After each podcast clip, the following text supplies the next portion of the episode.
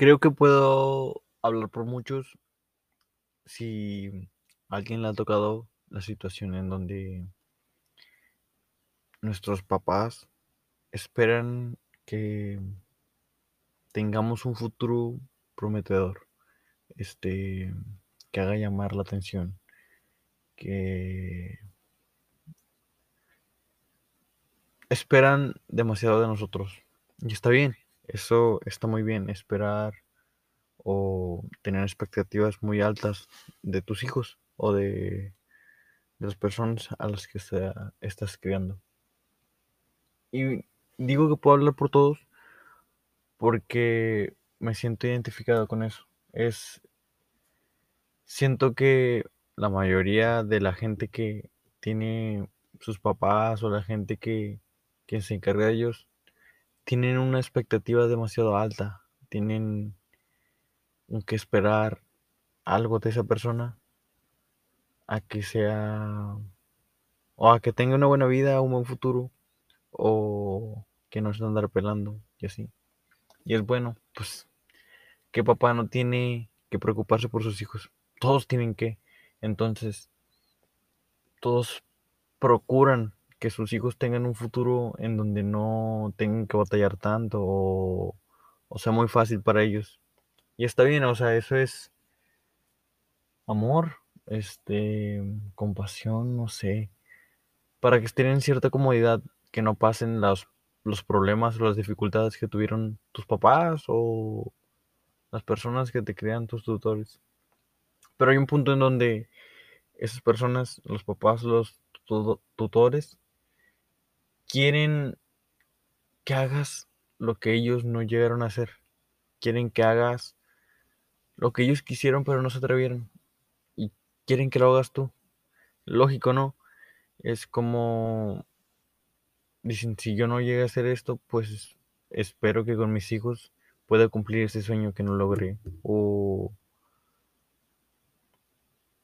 o esperar tanto de ellos que si no cumplen con lo que tú les estás pidiendo, no son prometedores, no son no están dando el máximo potencial si no están cumpliendo con lo que tú piensas que es lo bueno o lo, lo, que, lo que es bueno para ti, no para ellos. Digo, digo y recalco que puedo dar por muchos que esa pesadez, que esa expectativa que nuestros papás o tutores o maestros, gente mayor que espera algo grande de nosotros, es una carga. Es una carga pesada que tenemos que ir cargando valga.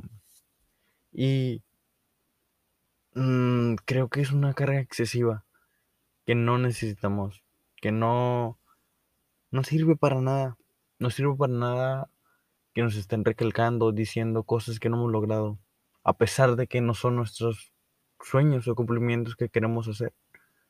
Entonces digo, por muchos creo yo, y por mí, más por mí, obviamente, en donde las expectativas de tus papás o de las personas que, que son tus tutores, maestros o cualquier gente que esté encima de ti, que espera algo de ti, son tan grandes que si no las cumples se decepcionan de ti o piensan cosas malas sobre ti porque no estás cumpliendo lo que ellos piensan que es bueno y en tu cabeza no, no, no hace lógica.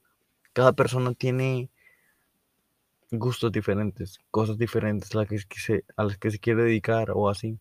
Y muchas veces nosotros, los jóvenes, hacemos cosas que no nos gustan o que no son de nuestro agrado simplemente para hacer feliz a nuestros papás, para cumplir con sus expectativas o hacer lo que ellos piensen que es bueno. Y está bien. O sea, al final de cuentas, la conciencia detrás de lo que hacen los papás, pues es algo bueno, es algo de querer ayudar a tus hijos. Pero a grandes rasgos, y si de verdad tomas en cuenta lo que está pasando hoy en día, pues estamos sufriendo. No nos están dando la oportunidad de hacer lo que de verdad nos gusta. ¿Por qué?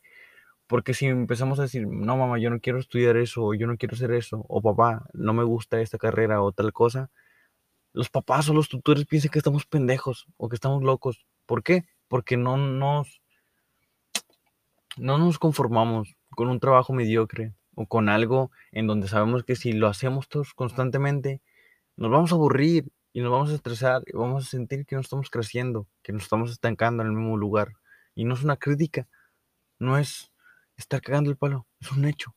Entonces, siento que esa carga excesiva de los papás o de los tutores en expectativas con esos adolescentes, con nosotros, nos, nos hace cargar un peso que no es necesario para poder lograr las cosas que la mayoría de la gente logra. O no sé, nos, nos limita a no pensar tanto, a no pensar en lo que nos gusta, en nuestros proyectos, en nuestros sueños. ¿Por qué? Porque si cumplimos nuestros sueños o vamos en un camino en donde la mayoría de nuestra familia o donde crecimos no fueron, piensan que es algo riesgoso o que es algo inútil o estúpido porque no vas a ver una recompensa, pero no lo saben. Y tienen que justificar el hecho de que, ah, yo te di dinero, yo te di comida, yo te di vida. Nadie pidió venir, nadie te pidió, no, no preguntaste, oye, ¿quieres venir al mundo? No.